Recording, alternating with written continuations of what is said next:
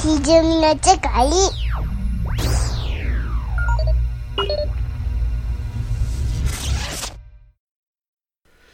今のところ、いい感じで全部興味をそそられてあいい感じですかおりまうんがはい。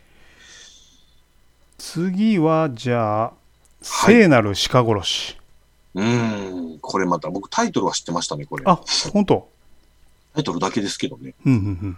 なんか、覚えやすいというか気になるタイトルなんてね、変わってるなぁと思って。で、これも A24 です。はいはいはい、そうだったんですね。うん。で、これはですね、えっ、と、2017年、カおンーカンの映画祭で脚本賞を受賞うーん。ですね。。なるほど。で、えー、とこのヨルゴス・ランティモス監督は他にもいろいろ映画出してるんですけど、はいはい。えー、と女王陛下のお気に入りっていうこの聖なる鹿殺しの後で出した映画でアカデミー取ったりしてますと。有名ですよね。うんーんで A24 なんですけどコリン・ファレルとニコール・キッドマンが出てるんで、うんうんまあ、結。構本格スリラーなんかなとうん、なるほど。思いますしあとまあ予告もなかなか良かってオカルト要素もありそうだったんで。うーん。まあ、タイトルかっこいいし見てみようかなっていう感じですなる。ほどなるほどコリン・ファレルっつったらね、次のバットマンで、あそうだ。あのーあれはペンギンかなうんうんうんなんか、相当変わったバットマンになるらしい噂だけなんか流れてましうたん。うけんど、うん確かそこでね、出る予定でしたね。コリン・ファレルが結構ええ感じに年取ってるんでう、ん。もう今はもうヒゲもじゃもじゃで出てくるんではすいけど、はいはい。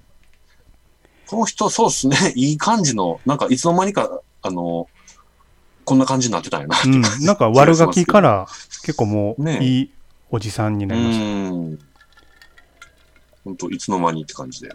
うんでこのニコール・キッドマンとコリン・ファレルの間にガキンチョが一人いるじゃないですか。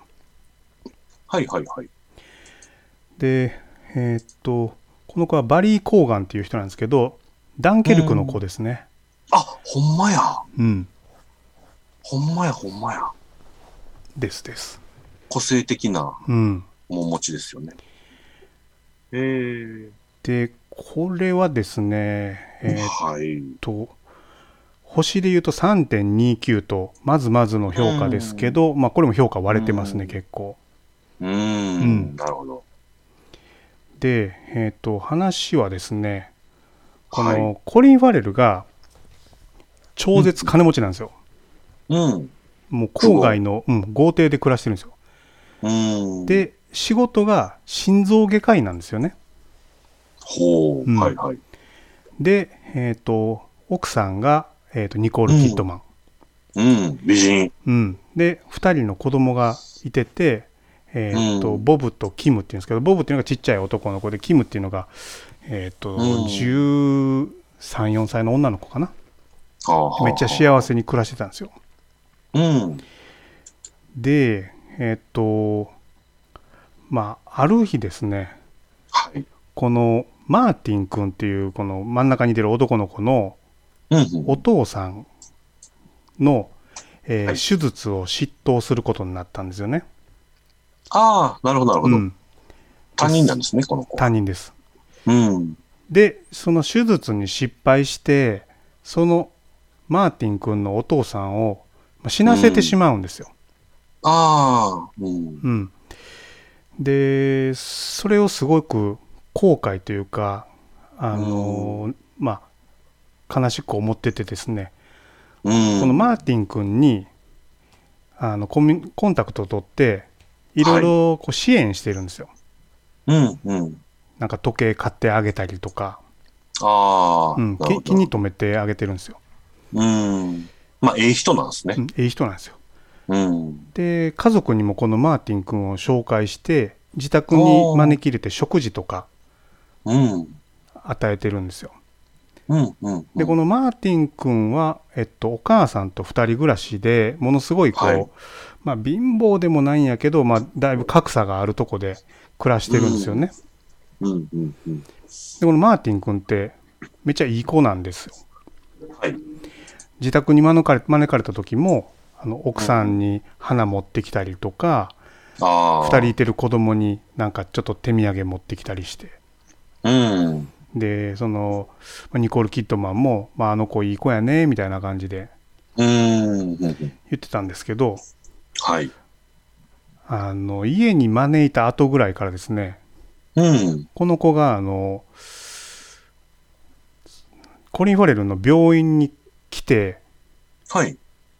あのなんか急にアポなしで来てほうほうちょ。っと話したいんでとか来たりうん。急に駐車場に入ってきたりとか、ほうほう。急に距おや離おや距離詰め始めるんですよ。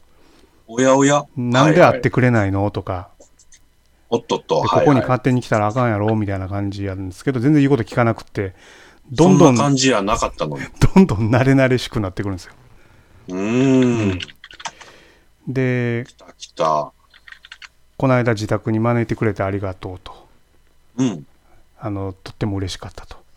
うん。じゃあ今度はわ僕の家に来て、うん。お母さんが食事を振る舞いたいって言ってるから、うん。あの、来てくださいと。うんいうことで、あの、コリン・ファレルに言うんですよ。はい。コリン・ファレルは、いや、そんなん気にせんでええと言うんですけど、ういや、もうどうしても来てほしいっつって、まあ仕方なく行くんですよね。うん。うん。うん。ほんなら、まあ、料理も出てきて、もてなしてもらえるんですけど、うん。これマーティン君が、はい。じゃあ僕、ちょっとそろそろ自分の部屋上がるわとか言って、パッて上がっていくんですよ。ほう。だそのお母来さん。てんのに。来てんのに。うんで、。お母さんがコリン・ファレルに、はいはい。あなたの手は心臓外科医だけあって、すごいきれいきれいな手してますねと。うん。ちょっと手見せてほしいですって言って手をバーって触り始めるんですよ。はいはい。ソファーの横に座って。おっとっと。はい。で綺麗な手とか言いながら指ちょっと舐めたりし始めるんですよ。おっと来た よ。で、でコリン・ファレルは、いやいやいや、あかんあかんあかんっつって。ちゃうちゃうちゃう。あかんで。もう私結婚してます。し、子供もいますし、みたいうんな。。で、いいじゃないですか、っつって。うん。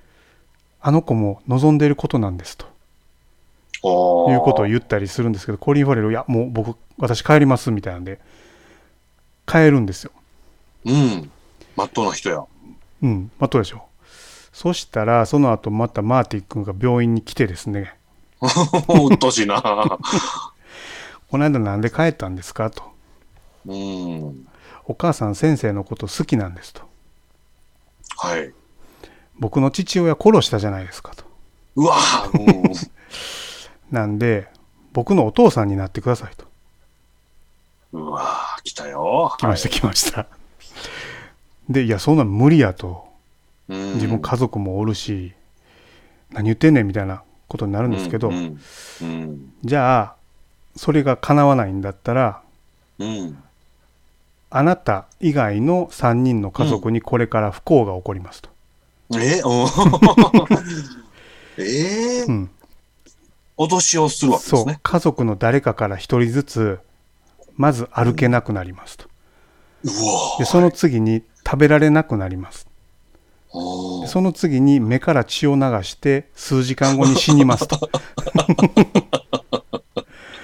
いうのなかなかをのパワーワード掘り込んできますね。それを伝えてですねコーリン・ファレルお前何言ってんのともいい加減にせえよと、 うん、それは怒る。うん、そんなもんなるかとうん。でもう帰るっつって帰るんですよねはい。そしたら一番下のボボブ君がですね、はい。はい、もう足動かんくなっておう食欲もなくなって何も食わんくなってどんどん弱り始めるんですよああ、なんかその足折れたとかじゃなく、じゃなくもう全然力入らなくて歩けなくなっちゃうんですよはい。で同じことが上の娘のキムにも起こるんですよねええはいはい。どんどん具合悪くなってくるんですけど 自分の病院で全部 CT から何から検査しても原因不明なんですよおううん、でもっぺんその子呼び出して「お前何してん?」とああー、はいはいはいはい。 「いい加減にしろよ」ってなってるんですけど「いや何してくれてんねんって話ですよね。あなたは僕の父を奪ったからあなたもん誰か一人家族を、あの失わないとバランスが取れないと、うんうんだから僕の父親になってくれないんだったら誰か一人を差し出してくれとうわぁ、いうふうに言うんですよねなあ。んで怒って、はいコリン・ファレルはその子を拉致ってですね、ほうほ家の地下室に閉じ込めてボコボコにするんですけどう。うわぁ、すごいな。でそれもそれでなかなかそうするんでハーすドなけ展開。どうん。次は奥さんですよとはい。でどうなるのかっていううわぁこ 変れ、え、変な話でしょあのー僕の期待は、オカルティックに行ってくれることですけど、うんそれ、いい展開やなぁ。これはねじわじわ系ですようーん。なんかその、やりとりとかすごいスリリングなうん気がしますね。い全員こう俳優さんもいいですしねや、そこがやっぱり説得力ありそうですね。うわ良さそこのねマーティン君っていう子供がねふてぶてしくてねう。うん。全然こう取り付く島がないんですよ、この、いや、僕、ダンケルクの時も思いましたけどね。うん、こう、僕なんか、なんやろな。北欧の人ですか、この人。この人どこの人やろうねなんか、普通の白人っぽくないって言ったら変ですけど、このなんか表情の読み取れない感じというか、怖いよねえ、なんか、淡々と人殺しそうな。うんアイルランド出身アイルランド。うんあだからなんか A24 のこう真骨頂というあかー先が読めないというか、はい何この話っていうーうーん。わあ、なんかイメージ そのまんまの話です ね。へえ、面白い。これなんかまあジャケットというか、まあ、ポスターも結構ねあの、うん。センスいいですけどそうですね。映像もすごく良くてうーん。ずーっと不穏な感じですはい はい。もうなんか、え、不穏な映画って、こう、歪みの世界の一テーマになそうなりつつそあうりますよ、ね。もうなんか選んで見ちゃってますねそれをうーん。うんああ、これは気になる。それも良さげでしょ、下げですね。うん、ああ、この監督さん、若いんだな。僕と同い年でした、監督さん。うんだからなん、か基本サスペンスなんですけうど、ーんなんか変なリアリティラインでねうん、このなんで足がぐにゃぐにゃになってんのかとかっていうのは、はいはい、はいはい。特に説明はないんですよ。ももうあの人知を超えた力が働いてるとしかうん、うん、なるほど言。いようがないんですけど、そこは掘り下げる要素としては扱ってないと。うん、おー気になるな気になるでし ょぁ、う。えーこのタイトルもね、なんかいい感じでわけわかんないですよわね。けわかんないでしょうーん。う。でこれは一応なんかまあ説明できなかないんですけどはいはい。うまあ説明意味ないですね。ーん、そうですね。うんうんはい。聖なるいいな鹿ぁ殺しでした。はい。聖なる鹿殺し。キリング・オブ・ア・セイクリッド・ディア。うんはあこれかっこいいなぁはい、これもいい感じですね いい感じですね。いいの掘り込みますね。 なるほど。さあ、あと、あと2ラス本。 2ですうねん。、サクサクいきましょはう。い。うん次はここまでなんかギュンギュンと来てますが、はい。続きましては、ロッジロッジ、白い。白い惨劇。はい。このポスターもなかなかでしょこれ、嫌な感じですよ。女の人がなんねかドアドッアプップでで鼻血ばー出して、鼻血出てなんか十字架が映ってるんですよね十字架の影が映り、うんなんか上見てると、うん不穏ですね。 これ不穏でしょうはい。これ見たことないですかこれ僕全然知りませんでした。うん最近の映画ですかこれはね2019年に公開されたあーアメリカイギリスの合作ホラーですねええうんそんな最近やのに僕全く知らないな。んへえでこれはなんで見たかっていうと、はい。まあ、とにかくこのポスターのインパクトすごいねっていうのとうーん。あとはあのネット評価で、はいはい。ヘレディタリーっうん。ぽいよとおっとおっと。いうこと。ほほー。とほほー。あと出てくる、えっ、と、まあ、ほぼ主役の、まあ、子役うん。が、うんうん。ジェイデン・マーテル君という子なんですけど、はいはこの子はですね、いっとそれが見えたら終わりの主役の子です。あはいはいはいはい。なんとなんと。うん。ビル、ビル君かなビル君です。ああ、あの、き喫音で喋れなかった子ですよね。そうそうそはいはいはいはい。ああ。う。でこの子あそうなんがだすごい上手でしょうん、可愛くそうっすてね。。で、この子が「イねッえト!」と「イット2」の間に撮った映画がこれなんですよ。おおなんとすごいな。うん。大丈夫か彼って感じですね。 ええ若いのに。うん。ははで、まあ、108分ですけど、うんえっと、うんこれも評価は結構分かれてますね。ああ、そうですか。はい。まあ、ヘレディタリーが好きかどうかみたいなところで分かれてたりするうのかな。ん。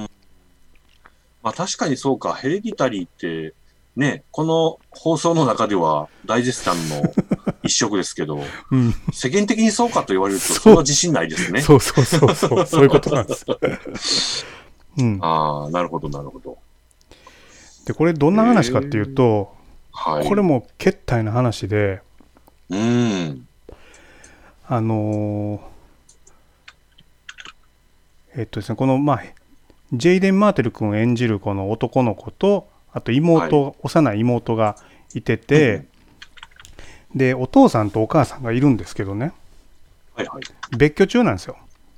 うん。で、この2人の兄弟は、お母さんの方に住んでるんですよね。うん。で、ある日お母さんがすごいおめかししてるんですよ。ああ、はいはうい。ん。で、お父さんから話あるって言われたから今から行くよ、つって。うん。別居してるんですけど、子供をう連れんうて、んその別居中のお父さんのとこに行くんですよ。はい。うん。で、お母さんは、お父さんにまだ未練があってね、ああ、はあはあ。別居中なんですけど、やり直したいって考えてるんですよ。うんで、。そんな時にお父さんに話あるねんって呼び出されたんで、うんちょっと期。待して子供を連れて行くんですけど、はい。まあ、子供には玄関で、ちょっとまあお父さんと大事な話あるから向こう行っといて、っつってうん。行くんですよね。はいはい。で、お父さんの家に入っていくんですけど、うん。明らかにさっきまでもう一人いたなっていう気配が残ってるんですよ。おおはいはい。で、それは女性の気配だなってわかるんうですよ。ん。うん。うん。で、窓から外見たら、その裏庭の勝手口から若い女性が出ていく後ろ姿が見えたんですよ。おおはいはい。今まさに。今まさに。うん。でこの若い女性がグレイスっていう女性なんですけど、うん。うん。その別居中のお父さんリチャードがうん。うん「今日の話っていうのはうん。彼女と俺結婚したいからおおはよ離婚しよう」っていうふうにわー話されるんですよ。なるほうんど。でお母真さ逆だっんたとそう期待と真逆やったんでうん。めちゃへこむんですよね。うん。で家に帰るんですよ。はいはい。で子供いない、まあ、学校行ってる時間帯に一人でうん。テーブルに腰掛けてはい。ワイングラスにワインガーって入れて、うん。で飲んで、一息ついてるんですよね。うはいるってうなだれて。うん。そしたらショックやとそう、ショックで。うん。そしたら、やおら脇から銃出して、口に加えてバーンって撃つんですよ。おーああ、もう、ああ、なるほどう。ん絶望しちゃったと。絶望して死んじゃうんですよ。うん。うん。で、残された子供たちは、お父さんのとこ行くしかないから、お父さんのとこに今度ああ。住むことになるんですよね。なるほどね。うん。で、ここには、気まずいな。気まずいでしょはいで、ここにはグレースがちょいちょい来るんですよ。あ若い女の子が。あ、はい。で当然子供は敵視しててお前のせいでお母さん死んだんやみたいな、うん、なりますよね。うん、でお父さんがいや、そうかもしれんけど、うんこの子もいい子なんやから、うんそんなに敵視すんなよみたいな感じで、なんとかなだめようとするんですけど、もう子供的には全然無理なんですよね。うん。うん。まあ敵でしかないですよね。で、お母さんのお葬式があって、うん。で、半年ぐらい経った後で、はい。クリスマスやなと。うんうん。クリスマス、毎年、貸別荘を借りて、ほうみんなでパーティーしてたやんかと。はいはい。今年も行こうぜと。うん。冬山のロッジ借りて、みんなで過ごそうっつって、おう。グレースも来るよと。うん。一緒に、一緒に行こう。うと。ああ。読むかいってねで。そこで一緒にいろんなことをお互いを知り合ったらあ、わだかまりも解けるやろっつって。ちょっと分かり合おうぜそうと。そうん。う。で、えーっと、ロッジに4人でうん。行くんですよね。めっちゃ雪山の離れたとこに。それでロッジか。うん。はいはいはい。で、子供はもうそんな行きたない行きたないってずっと言ってるんですけど、もう無理やり、うんまあ行くことになるんですよね。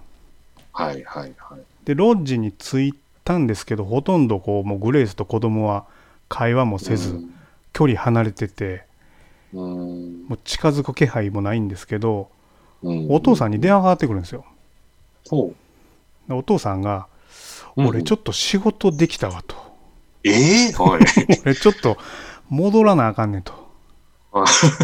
であのクリスそんなクリスマスまでまだもうちょっとあるからそこまでには絶対帰ってくるからはいちょっ。と3人だけで追ってくれとええはい。あのグレースに任せとったら大丈夫やからっつってうわなるんですよねーはい。でこの3人でのロッジでの、まあ、生活が始まるんですけどうーん。このグレースっていう若い綺麗なお姉さうんんうん。ははい。重大な秘密があってですねおっと、来た。はいはい。彼のお父さんはうん。あのーカルトの指導者やったんですよ。おおいきなり、いきなりそっちへ歩み寄りましたね。そうでそうーのんカルトは集団自殺があってですね、うん。うん。お父さんと信者は全員死んでるんですよ。来た。で、その中で唯一生き残ったのがグレースちゃんだったんですよ。じゃあ一度は死のうとしたわけですね。一度は死のうとしたんですけど、あ生き延びたんですよ。あ。ありゃー。で、そ生きん延びな、て生しまったと。き延びてしまった。うん。で、その闇を抱えてるグレースちゃんとはい子供2人残される。るんですけど、うんそのロッジの中で、おかしなことがいっぱい起こり始めるんですよ。お、来た来た。はい。 ええはい。なんか荷物が急になくなったりとか、ほう。あとグレースちゃんは凍ってる犬を連れてきてたんですけど、あ、はいはい、自分の。うん。その犬が急に行方不明になったりするんですよ。うーん。はいはいはい。雪の中で。ええはいはで、い。グレースちゃんは、その自分の犬がおらんくなったから、その雪の中を探しまくったりするんですけど、全全然見つかららないんですよ。ええそしたらある時その犬がカチンカチンになって死んでたりするんですよね。うわあ。はいはいはい。で、音も帰ってこえへんと。はでい。きたら、グレースちゃんがだんだんおかしになってくるんですよ。来たよ。はいはい。えで、どうなるのかってえいう。おかしなってくるのはどんな感じなんですかもう、なんだろう。呪われてるみたいな。あ自分のトラウマが蘇ってくるんですよね。あ、なるほど。あらららら。うんいいっすね。 いいでしょう。オカルトか。ですね。で、逃げ場もないですしね、車もないし、ううんん、どうしようもないんですよね。もう、いわゆるサスペンスの定番シチュエーションですよね。うん雪山のロッジで。そう。だから、まあ、3人とも全然協力することもできないし、うーん。あ、これ、そのグレイス役が、あれですか先ほど話に出たアンダーザ・シルバー・レイクの。そうです。同じ人なんですよ。ええうん。まあ、この人綺麗やなライリー・確かにキーヨさんですね。 はいはいはいはい。うん本当だ。この人、そんな感じのまたや やって、そうなんですよ。だいろんな意味でね、えー、えー、だこれはまあじわじわ系これでもまたもう心理的にずっと締め付けられる感じのホラー、サスペンスですね。もう、不穏なやつです ね。ずっと不穏。で、このまあジェイデン・マーテル君がうん。何とかしようと頑張るんですけど、ままあ、どうなるかですね。さてさてと。うん。だからちょっとこの鼻血垂れてくる意味とかね。あなんとなんと。ああ、じゃあこの話は重要な要素なんですね。うん。でございます。へえ、なんか、評価良くても良さそうやのにと思っちゃいますね。うん。まあ、ななんだろう。ホラー映画としてのこうびっくりとかショッカーシーンみたいなことを期待すると、うんそうじゃない地味さがあるんで、そういうことそかっ。ちを期待すると、うーんってなるかもしれないですけど、ああ、じんわり系はなかなかね、うん派手じゃないから、あのー、評価も派手になりにくいんでしょうかね。。うん。です良さげ良。さげでしょはい。う。うん。これは長いのかなえこれはそんなに長くなかった。は108分。 108分。あ、うん。これもまあ手頃な感じです手ね。頃な感じです。うーん、全然知らなかったなあ、日本公開はされてないのさか。れてないです。なんで全然はいこう話題になってないというか。なるほど。あ、うんしかもデジタル配信も7月8日からなんで、割とほやほやですそねう。そうそこれはこれはう。うん。気になります。です。じゃあ最後いきますか。そうですね、最後、6本目ですが、最後一番へんてこでしょ、これ。これね、 あのーこれも全然違う意味で、なかなか手に取らへんなっていうジャケですよね。あ、ゴーストストーリはい。で、なんか、シーツかぶって目だけ穴開いてるー。みたいそなう。そうそこれはなかなか手出さないっすね。う。これはです ね、えーっはい。と、2017年はいはい。公開映画で、うん。えーっと、デビッド・ローリー監督という監督でうす。んうんうんデビッド・ローリー、知らないかもで、彼は、なんか、ピートと秘密の友達っていうディズニー映画撮ったりとか、な。うんあとは、、さらば愛しきアウトローというロバート・レッドフォードのあの引退作を撮ったりとかっていう、まあ、実力派おー。実力ありますね。えなんですー、そけどれはそれは。でこえの「ゴーストストーリー」も A24 なのー、来で、ましたね。なんでしょうね、へー結構一筋縄ではいかない他の映画と全然違う作りの映画ですね、ああ、そうなんすうか。ん、全然違いまなすかなか、この、なんでしょうね、ジャケットからは、そういう感じを受け取りにくいんで困ってしまいますね。これだからシーツかぶって目だけ開いてるうん、人がゴーストなんですよ要は、はいはいうんはい。でこれがですね、うんまあ、地味な映画で、はいはい。まあ、主人公2人で、まあ、あといろいろ出てはきますけど、まあ、この2人だけのお話ですうね、ん。うん。で、えっと、その2人もですね、はい。えっと、名前が M と C っていうイニシャルしかついてないです。もう、そんなことしてって感じ ですね。うん、ええでどんな話かっていうと,、はい。えっと M っていうのが女の子うんうん。女性です。で、はい C っていうのがその男性なんですけど、この2人は夫婦なんですよ若い夫婦。ほいほいほい。うん、でその、まあ、M ちゃんはうん。ちっちゃい時からずっと引っ越しが多くてですねあうんうんうのん転居を繰り返してたんですけどよくそのまあなんだろうな小さい時に引っ越す時にその場所での一番の思い出みたいなものをはい。メモに書いてこっそりとその建物のどこかに隠すっていうことをしてたんですよ今まで。ええうほんうほうほう。でそれなんでしてるかっていうといつかその場所に帰ってきた時にうんそこにいた自分とそこで何を思ってたのかっていうことをまあ見たいからこっそり、うんまあちょっと秘密のメモみたいなのを残すっていうことをしてたんですよね。なるほど。で、この M と C すんごい仲良くってですね、うん、うん。えっ、と、C の男性はミュージシャンなんですよ。うん。で、それでまあ生計を立ててたんですけど、はい。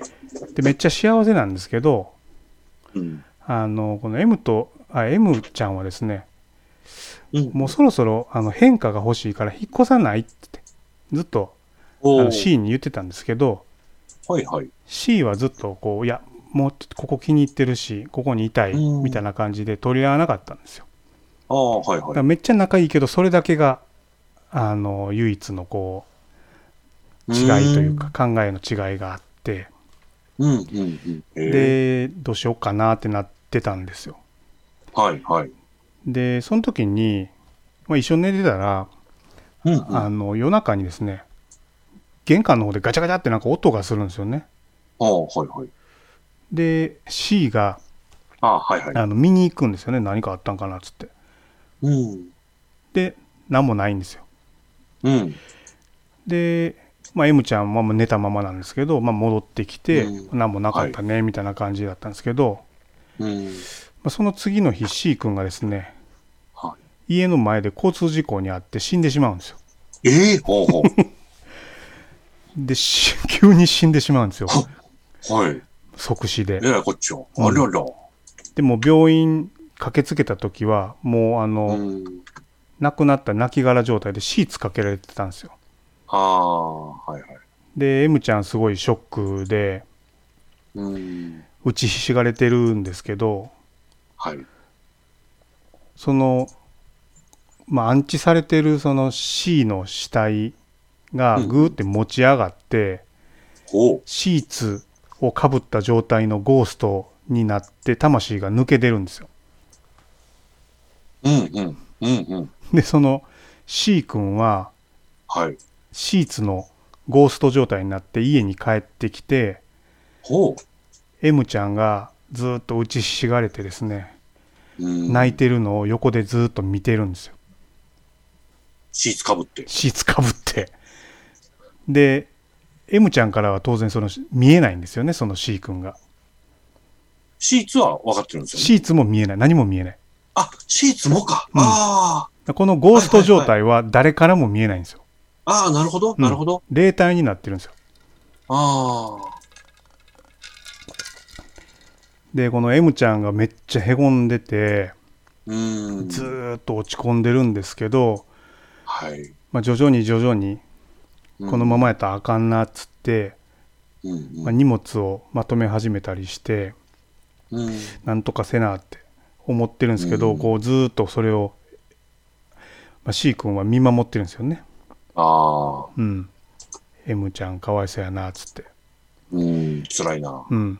でそんな日あの M ちゃんが帰ってくるんですよ、ドアから。うん、うん。男連れなんですよ。 おっとっとはい。でドアのところでその男がちょっはとい。家に入ってこようとするんですよね。うん、でそこのドアのとこでキスするんですよ。うん。でそれをゴースト状態で、まあ、C 君が見ちゃうと。見ちゃうんですけど、う。ん、 M ちゃゃんはまだ C 君のことを忘れられへんから「いやもうはい今日は帰って」っつってん。返。すんですけど、うん。もうここにいてもあかんってなって引っ越して出ていくんですよ。 M ちゃんが、はいはいはい。でその引っ越すのも様子ずっ とシーツ状態で見てるんですよね。辛いな。辛いでしょそれ、すごい、こう、もどかしい辛さの描写がじゃあ続くわけですね。うん、で出て行って一人取り残されるんですよこの C2 のゴースト状態で、ついていかないんだ。はい、はい。ついていかないんですようん。でなぜついていかないかっていうとはい。この M ちゃんがメモをコソコソコソって書いてはいはい。出ていく前に柱のその木の隙間にメモをヒュッて差し込んでうん。で出ていくんですようんうん。で C 君それ何書いたかめっちゃ気になるじゃない うんなるほど。だその家からもう出られないんですよ、うんそのメモに執着してるからなるほど。彼女は送り出すんだけどその家からずっとこう出れないうん家にとらわれた身になるんですよね、なるほどね。うん、あらー。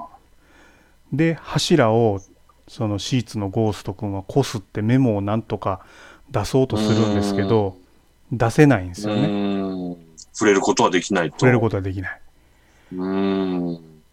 でその後になんかあの時が経ってですねそのお間そのはい間はいもずっといるんですけどうーん。家族連れが引っ越してきたりするんですよあーなるほど。もうどれぐらい経ったかわからんけども。わからんけどみたいな感じなんですかね。ううんん。で自分の家がどんどんその家族の家になっていくのが許されなくってああ。ちょっとガチャガチャ言わしてポルターガイスト現象を起こして脅かして。脅かして追い出すんですよ、ええお うーんあれやっちゃな。はい。でまた一人状態になってずっとポツンってしながら柱をずっとこするんですようわあ、もうなん か、火の鳥みたいやな。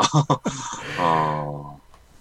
そしたらなんか「ここお化け屋敷やぞ」とかって若いやつが勝手に入ってきてパーティーとかあーし始めたりなするるんですけどほどはい、それもポルターガイスト現象で追い出したりとかしたらマジやでみたいな「ことになマるんジですやね、で!」ってわーってなって本当にこう廃墟みたいになるんですよねうんボロボロになって。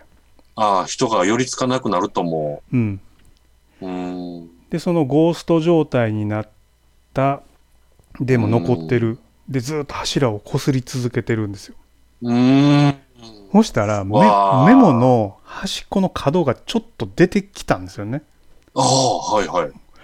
あーもう取れるなぜだか、そうちょっとちょっと影響したのか。うん、取れる取れるっつって取ってメモを出そうとしたら「どんがらがっしゃーん!」っつってはいはい。家がブルドーザーで全部壊されるんですよああ。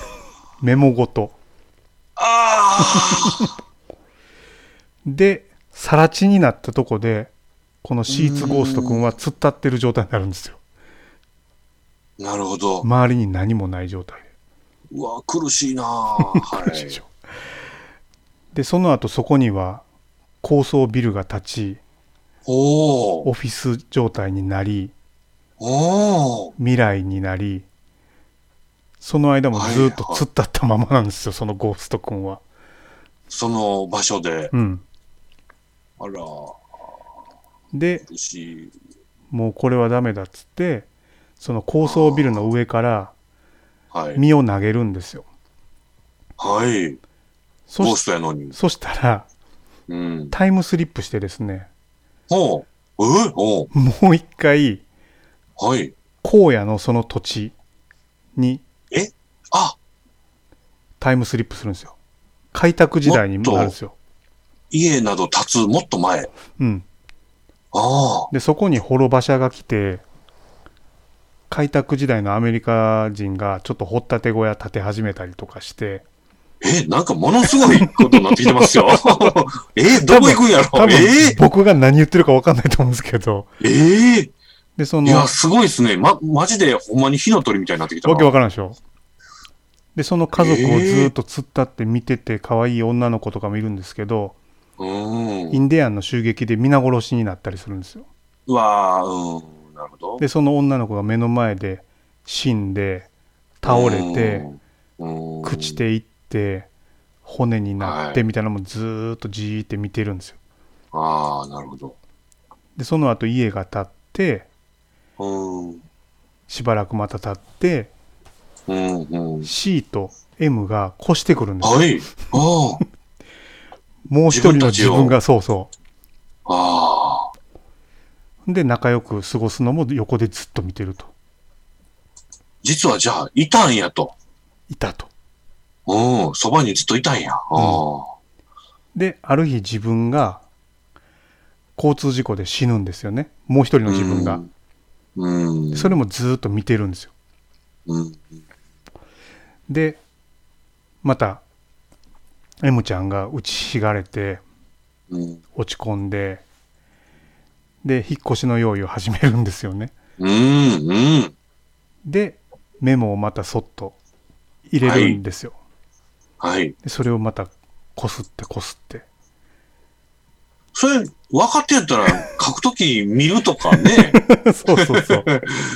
何してんのもう、待で、ってたそのメモはどうなるのかっていう話なんですけどね。ええ何この話みたいな。。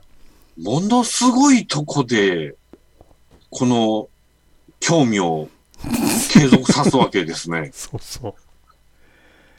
ええすごいことするな。言っちゃうとこんだけの話です。うわぁ。うわぁ。すごい話ですね。この話 変でしょ、えーすごいとこにフォーカスしたなぁだこれは何でしょうね。生きてる人ってうん ずーっと過ぎていくんですけど、時間が。で当然そこにまあ M ちゃんにはね自分の死んだ後も未来があるんですけど、自分がそこにいないうん、うんそこでもう自分は終点で立ち止まったままでしょなるほど、なるほど。で霊体になった後の自分の先ってうん成仏するしかないんですけどうん。メモが気になって成仏できないんですよねうん。うん。それがわからないと死ねないと、まあ、うん、なるだほどね。からなんか自分の人生はうん自分の目線ではなく相手が自分のことをどう思ってくれてたかっていうのが本当の自分であってそれを知ってから消えたいとうん。いう話です。ええ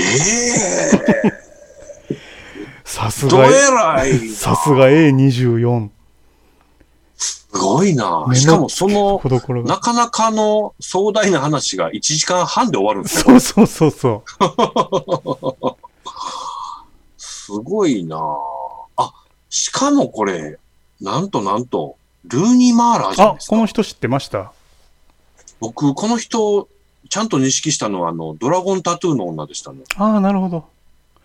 あの、ドラゴンタトゥーの女ってごぞご存知ですかいや見てなごい覧になられました。これのまあ主役ですよね、はいはいはいドラゴンタトゥーが入った女そのもののうんリスベット役がこの人で、で、好きになってちょっと調べてみたら、その前のデビッド・フィンチャーのソーシャルネットワークにも出てたんですあーなるよほね、このど人。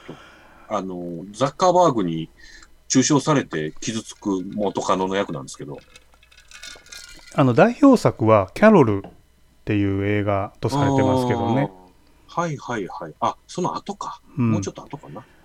でまあその C っていう旦那さん役は、えー、とケイシー・アフレックさんっていうマンチェスター・バイ・ザ・シーっていうの人ですね、はいはいはい。あのーシネオンで確か、マンチェスター・バイ・ザ・シーのことは絶賛されてた気がしますね。各所で絶賛されてるんでいずれ見ようと思ってましたけどうん。ああ、いや、これあのードラゴンタトゥーもいいですよ、ルーニー・マーラー。ルーニー・マーラさん綺麗でしょねえ。しかドもラゴンタトゥーの時はまたね、変な役やってるんですよ。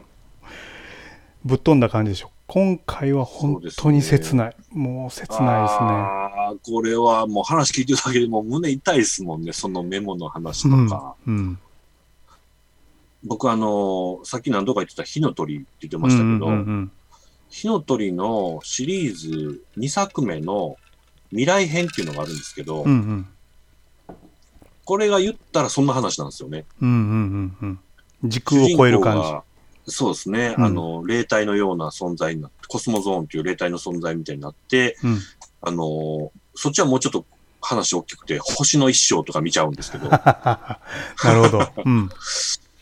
でも、うん、この系はちょっと、ん苦しい思いをしながら見てしまうっていう感じっぽいですね。うん。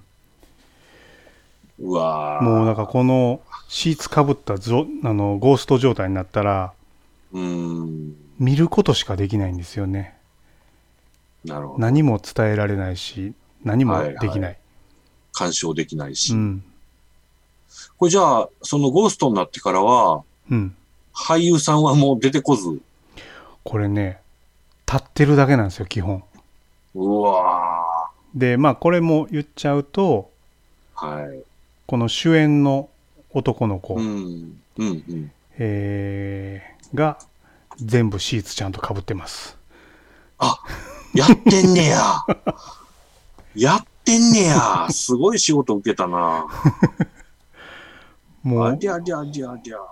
シーツ状態になってからほとんど出てこないんですけど、本人やってると。本人やってます。本人やる必要あんのかって思うけど、本人やってると。やってます。うん。ケイシー・アフレックさんが。うん。ありゃりゃりゃりゃ。すげえな。で、この、まあ、なんで見たかなんですけど、まあ、まず A24 であるってことと、うん。うん。まあポスター見ても、これ、はいただものじゃないなっていうか、これね、なんでこんなことにしたのかと、まずは思いますけど振り、切ってるよね。振り切りましたね。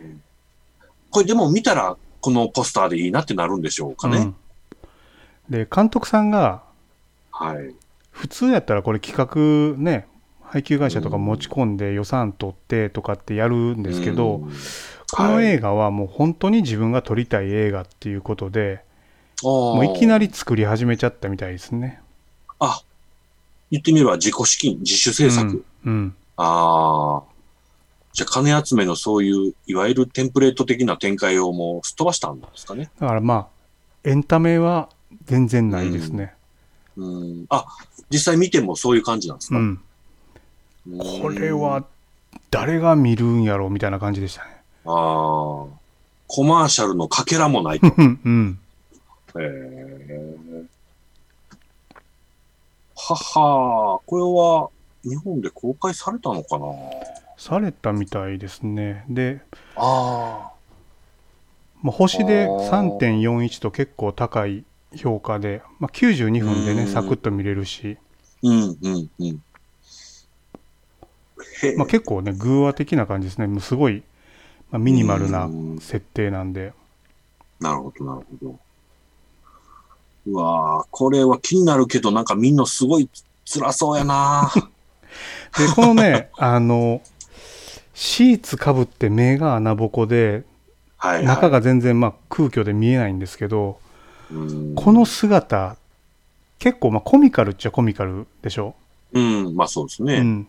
だからそこまで辛い感じもしああ、ななるほど。い。うん。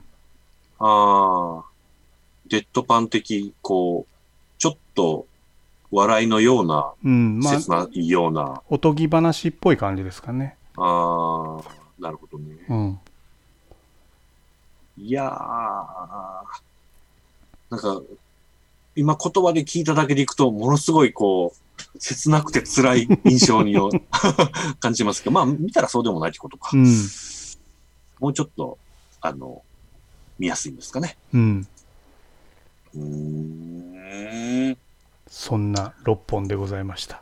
駆け足でしすたさけまど。じい六本でございましたね、これ。これは、なんだろあーう。多分、まあ話題にもなってないし、見見ないそうっすよね。見る見ないの判断にもかかってこないはい6本だと思うんで、そう思います。まあもし今のご紹介で、ちょっと興味が湧いたら、うん、序盤だけでも見てもららえると。そうですねう。ん。あのーいい、あれじゃないですか、紹介となったんじゃないですかね。こういう系好きな人はいけるぞっていうの も。これね、な見ていなただがきましらたし見 OK です。もうなんかスマホしながら見つうつ、みたいなんで OK です。なるほど、なるほど。いや、いいわ。僕はどうやって時間を確保しようかな。つーちゃん、ちなみにこの6本の中ではどれが気になりましたどれから行くかっていう感じで行くとですね、いや、難しいな。やっぱりまあ、あのー一番わしづかみはやっぱりアンダー・ザ・シルバー・レイクかな。おうほうほうほこっから行っときたいかなっていうのと。う。それが一番評価低いですけど、自己責任でお願いします。なるほ ど。で、次気になってるのは、迷うなぁ今のゴーストかロッジかななるほど。うん。ただ、ちょっと、全部気にはなりますね。どれもね、俳優さんがいいですよ。ああ、良さそうん。その俳優さんのいやー演技、演技バトルを見るだけなでるほもどなるほど見応えあります。う。確かにあのね、A24 の例の2作においても、うん。俳優さん、もちろんシナリオもいいんですが、俳優さんのパワーえげつなかったですもんね。ね A24 が関わっているのは、うんどれもみたいな、あの、最初に A24 を認識したのって、エクスマキナっていう、ああ、はいはいはあい。あれそうなんだ。アンドロイドの映画なんですけど、結構前ですよね。結構前ですね。えー、ああ、なんか今ちょっと、あの、ウィキペディアで A24 の開きましたけども、うん。むちゃくちゃあるんですね。知らんかったな。うん、結構ありますよ。 2013年からですね。うん。なんで、まあ、はそれがは、えっ、と、まあ、アマゾンプライムの中にあうるのん。は、全部では全然ないんですけど、うん、うん。今あー日でも紹介したのはこどれもありますね。こなるほどです。この切り口で追いかけるのちょっとおもろいかもしれないですね。そうななんですよ。うん。ああ、いいな。ああ、好きな人は気になる好きって感じです。そうっすね。うん。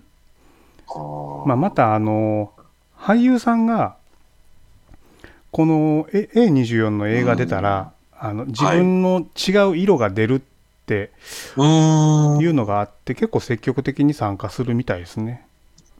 なるほど、なるほどう。んちょっと違う切り口のシナリオがあるから、うん。そこにメリットを感じると俳優さんとしてはいいんですかね。うん。やっぱり俳優魂うん刺激されるんだろうな。なるほどね。うん。よくその一つのイメージで固まるので苦悩するみたいな話聞きますもんね。うんうん。はっはでもこれなかなか の、ねえ、なかなかの切り口やから、結構本気でいかんとみたいな感じがします ね。まあ、ここ起点にまたね、広がる世界もあるんで、またご紹介できればなって思ってます。なるほどです。これ、いつか A24 映画でくくりたいですおね。話できてもね、うん。いいかもしれないですね。うん。ああ、なるほどでした。なかなかの重重厚というか、濃いロックでございましたね。はい。はい、ありがとうございます。はーい。